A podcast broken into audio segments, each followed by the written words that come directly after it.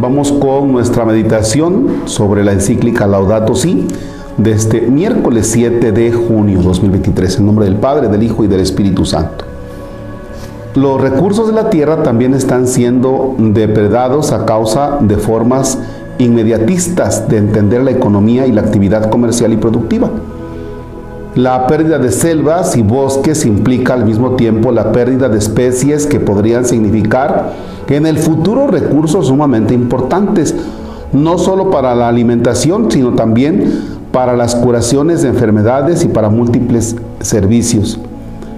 Las diversas especies contienen genes que pueden ser recursos claves para resolver en el futuro alguna necesidad humana o para regular algún problema ambiental.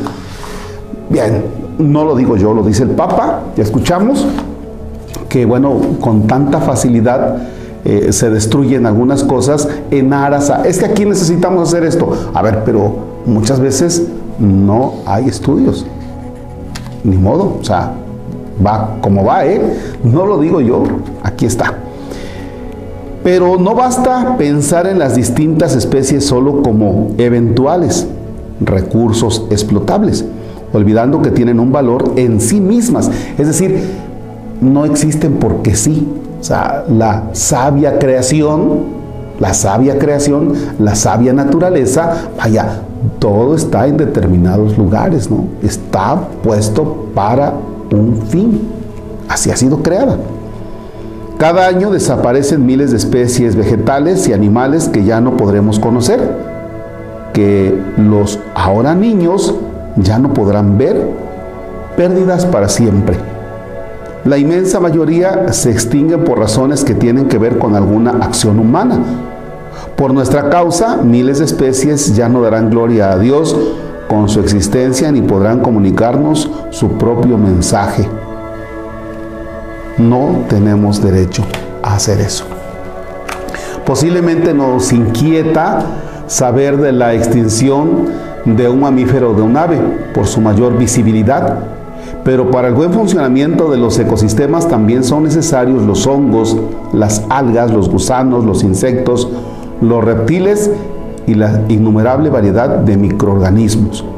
Algunas especies poco numerosas que suelen pasar desapercibidas juegan un rol crítico fundamental para estabilizar el equilibrio de un lugar es verdad que el ser humano debe intervenir cuando un geosistema entra en estado crítico, pero hoy el nivel de intervención humana es una realidad tan compleja como la naturaleza es tal que los constantes desastres que el ser humano ocasiona provocan una nueva intervención suya, de tal modo que la actividad humana se hace omnipresente con todos los riesgos que esto implica.